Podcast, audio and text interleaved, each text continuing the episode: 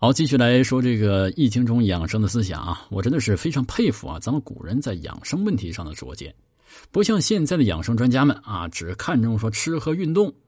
古人把养德与吉、养人啊、养己及人的博大胸怀和高尚情操，啊，都联合起来了啊。不养德而只养身体，没有理想，没有道德，是吧？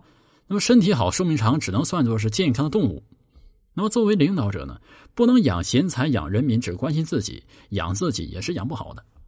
慎言语、节饮食，对领导来说呢，就是要少说假空大话啊。对事关社会全局的政策、政令、决策，要慎重推出，要节俭。那么富日子的时候啊，要想到人民。对一般人来说，慎言。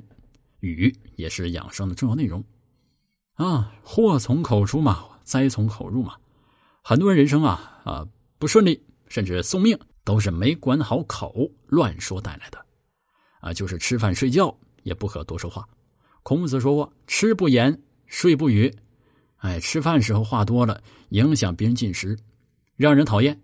如果不小心吃进了鱼刺、骨头之类，卡在喉头。过去这个医学呀不发达啊，怎么样？一旦卡住了，哎，就会送命了，睡觉的时候多说话，一激动，话说越说越长，影响休息。